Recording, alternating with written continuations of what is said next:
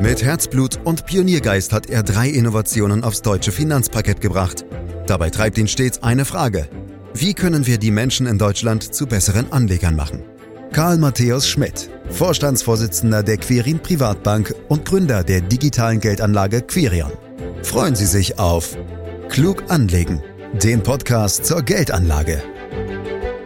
Es gibt Neuigkeiten rund um den digitalen Euro. Die Europäische Union hat jüngst ihre Pläne für die Einführung des digitalen Bargeldes konkretisiert, neue Details und Zeitpläne vorgestellt. So könnte es den Euro voraussichtlich ab 2028 auch in einer digitalen Variante geben. Welche Vorteile bringt dieser Schritt und wo gibt es Nachteile? Ist eine Abschaffung des Bargeldes damit schon beschlossene Sache? Antworten darauf in diesem Podcast, den Sie überall da abonnieren können, wo es Podcasts gibt, zum Beispiel bei Spotify. Fragen an Karl Matthäus Schmidt, Vorstandsvorsitzender der Quirin Privatbank AG und Gründer der digitalen Geldanlage Quirion. Hallo Karl. Hallo Andreas. Ja, du hast uns neulich verraten, dass du gerne am liebsten mit dem Handy bezahlst. Was magst du denn an Bargeld nicht? Also ich habe überhaupt nichts gegen Bargeld, Andreas, aber mit dem Handy zu bezahlen ist einfach super bequem. Selbst mit der Bankkarte zahle ich wirklich nur, wenn es sein muss, weil das Handy habe ich halt immer dabei und dann brauche ich nichts anderes. Mhm. Äh, nicht jeder Bäcker oder Fleischer hat allerdings die entsprechenden Geräte, wie ich gerade auf dem Dorf, und das meine ich jetzt gar nicht despektierlich, weil du weißt, ich lebe ja auch auf dem Dorf, feststellen musste, eben um digital bezahlen zu können. Und was dann? Ja, so viele sind es, glaube ich, selbst in Deutschland nicht mehr, die gar keine Karten oder Smartphone-Zahlungen anbieten. Allenfalls, und da hast du recht, ist bei mir auch so, auf dem Land ist es echt äh, immer noch ein Problem. Aber in der Stadt hat doch mittlerweile fast schon jeder Taxifahrer eine entsprechende Ausstattung. Trotzdem sind wir in Deutschland, was bargeldloses Zahlen anbelangt, Schlusslicht. In anderen Ländern sind Karten- oder Smartphone-Zahlungen schon viel weiter verbreitet. In meinem Urlaub jetzt im Sommer in Italien habe ich zu 99 Prozent mit meinem Handy bezahlt. Aber digitales Zahlen ist ja auch bei uns nicht mehr aufzuhalten, zumal das Ganze ja auch ganz einfach zu bedienen ist. Und es ist für den Handel auch nicht mehr so teuer, sich die entsprechenden Ausrüstungen anzuschaffen. Übrigens zum Thema digitalen Euro. Sollte der wirklich kommen, dann ist er ja gesetzliches Zahlungsmittel und damit wäre auch der gesamte Handel verpflichtet, ihn anzunehmen. Hm.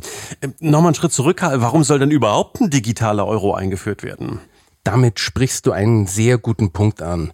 Denn es ist alles andere als klar, ob das wirklich so große Vorteile bringt und vor allem für wen. Immerhin funktioniert das bargeldlose Zahlen ja auch schon jetzt sehr gut sowohl mittels EC als auch mit der Kreditkarte. Aber offenbar verspricht man sich vom digitalen Euro weitere Erleichterungen, vor allem im internationalen Zahlungsverkehr. Eine Überlegung dürfte auch sein, den Zahlungsverkehr speziell in Europa von internationalen Anbietern unabhängig zu machen. Übrigens glaube ich, dass es der EZB ganz speziell auch darum geht, ihre geldpolitische Souveränität im Euroraum nicht zu gefährden.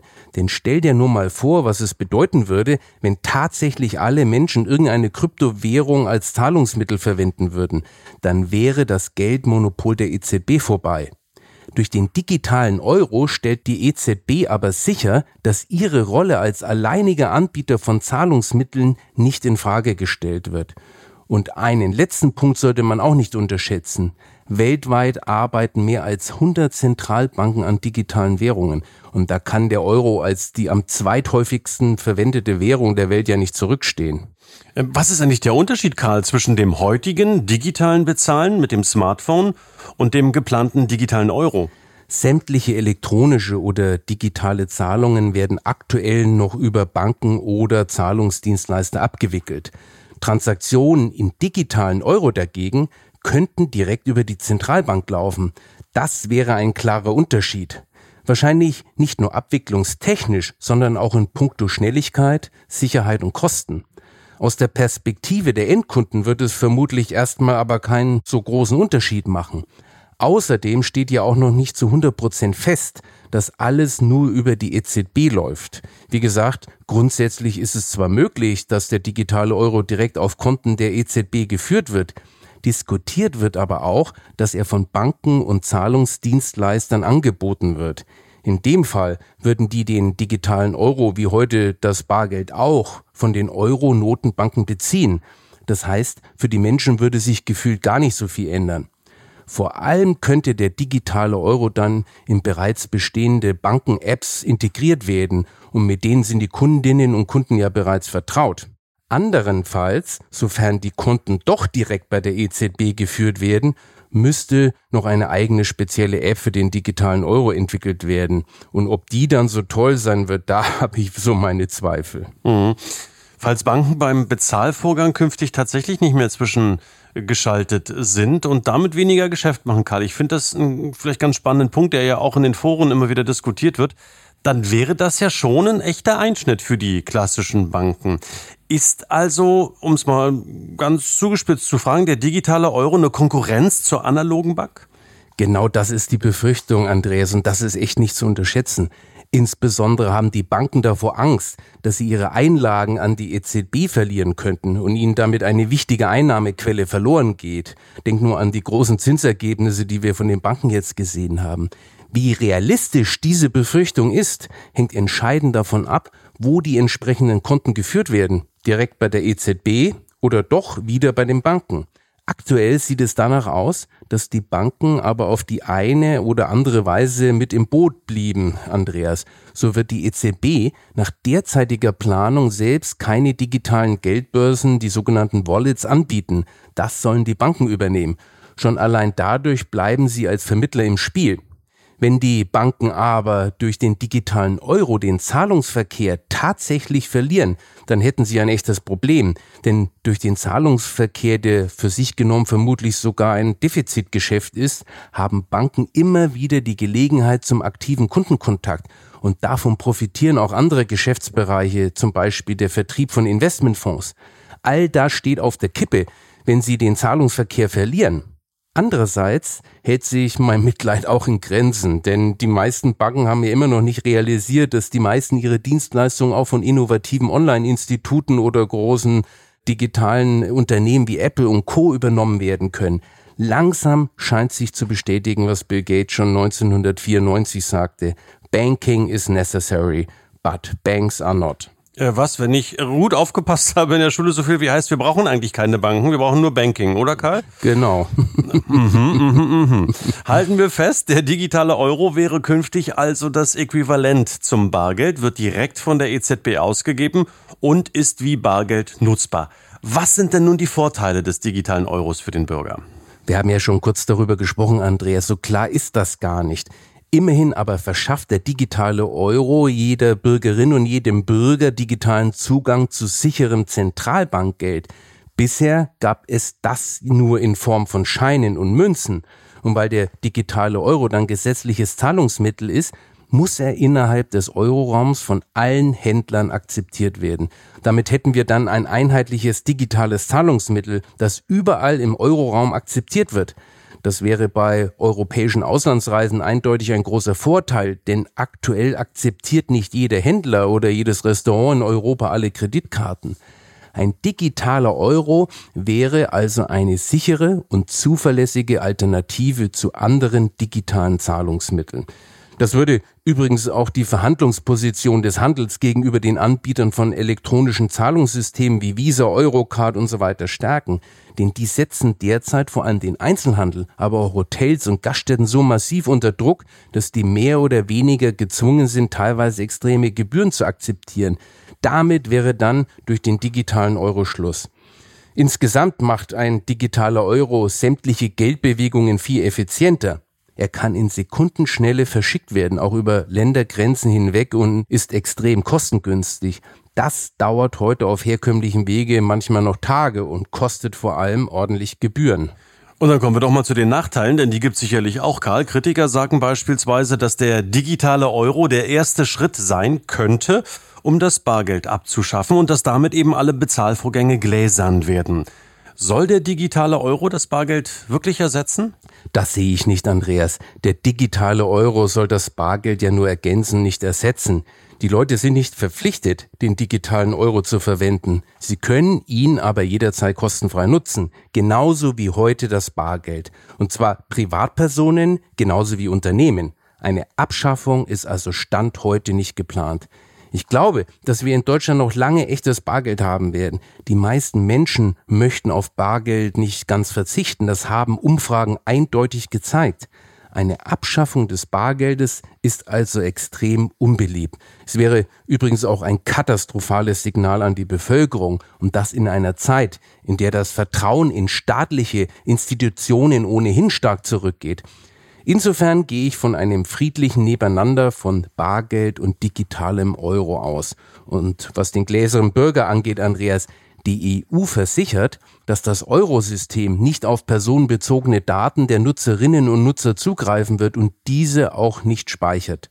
Sicher wird man am Ende speziell diesen Punkt genau anschauen müssen, aber wenn ich mir ansehe, mit welcher Detailversessenheit in der EU und speziell auch in Deutschland das Thema Datenschutz behandelt wird, gehe ich schon davon aus, dass wir auch mit einem digitalen Euro keine gläsernen Bürger bekommen werden.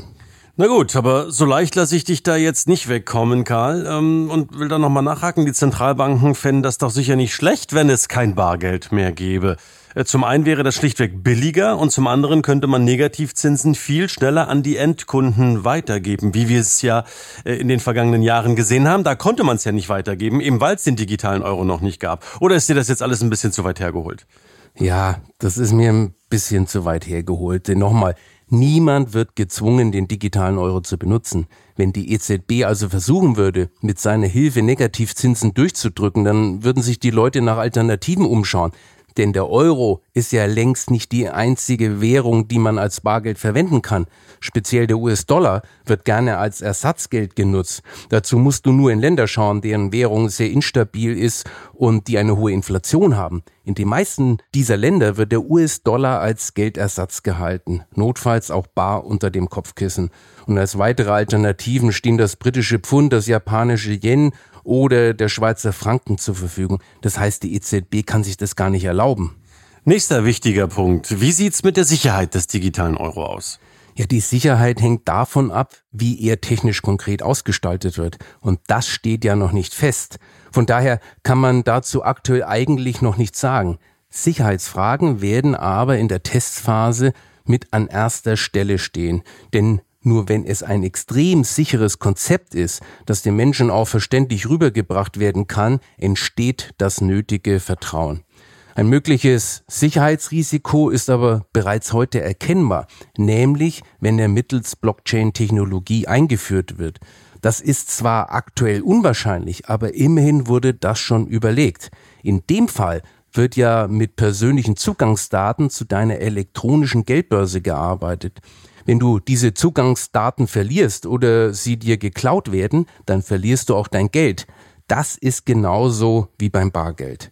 Wenn du das verlierst oder es ein anderer hat, ist es auch weg. Wenn deine Zugangsdaten also nur auf dem Smartphone oder dem PC hinterlegt sind und die verloren gehen oder kaputt gehen, dann hast du natürlich ein echtes Problem. Das wollen wir lieber nicht. Ähm, und da wird sicherlich noch Lösungen geben, dass wir genau diese Probleme ausschalten oder zumindest minimieren können. Karl, ich will das Thema ähm, mal um 180 Grad drehen. Was wäre denn, wenn der digitale Euro nicht käme? Also wäre dann die Tür beispielsweise für den Bitcoin weit geöffnet? Stand heute sehe ich keine Kryptowährung, die in der Lage wäre, Geldfunktionen einzunehmen. Insbesondere der Bitcoin nicht.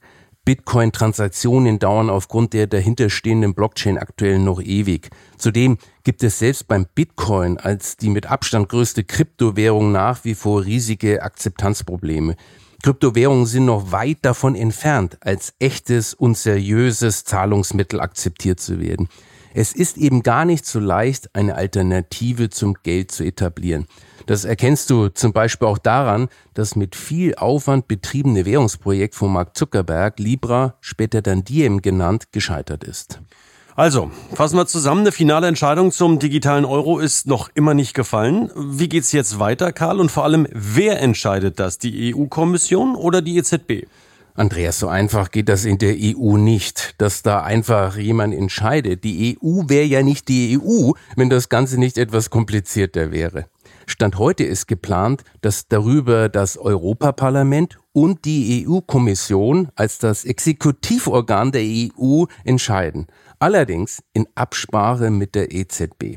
Mitzureden hat aber auch der Rat der Europäischen Union. der besteht ja aus den jeweils zuständigen Ministerinnen und Ministern der EU-Mitgliedstaaten, die je nach Politikbereich zusammenkommen.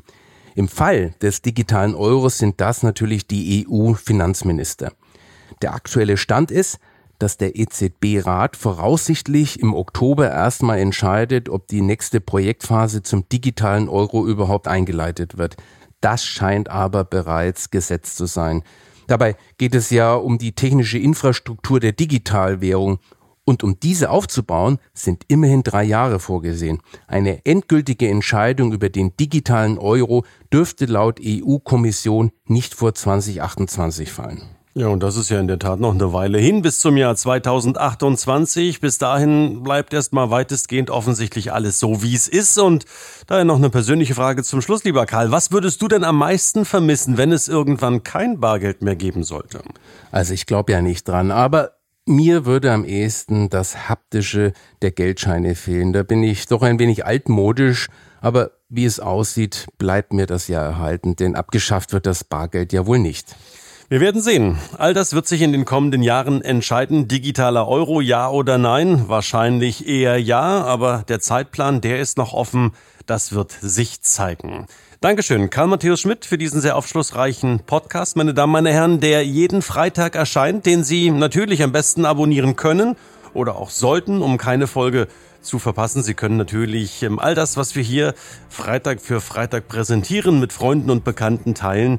Denn äh, ich bin mir sicher, dass das Finanzwissen auch Ihren Freunden und Bekannten weiterhelfen kann. Fragen unter podcast.quirinprivatbank.de, weitere Infos unter www.quirinprivatbank.de und für heute sage ich dann wie immer herzlichen Dank fürs Lauschen. Das war Klug anlegen der Podcast zur Geldanlage der Quirin Privatbank mit dem Vorstandsvorsitzenden Karl Matthäus Schmidt. Wir freuen uns über Ihre Rückmeldungen und Themenwünsche, die Sie uns gerne an podcast.quirinprivatbank.de senden können. Die Quirin Privatbank steht für echte Unabhängigkeit, da sie auf Provisionen und hauseigene Produkte verzichtet. Das innovative Anlagekonzept Markt, Meinung, Wissen beruht auf bewährten Erkenntnissen der Finanzmarktforschung und investiert frei von Prognosen in den weltweiten Kapitalmarkt. Die Bank unterstützt interessierte Anleger bei der Altersvorsorge und dem langfristigen Vermögensaufbau. Mehr Informationen erhalten Sie unter querinprivatbank.de.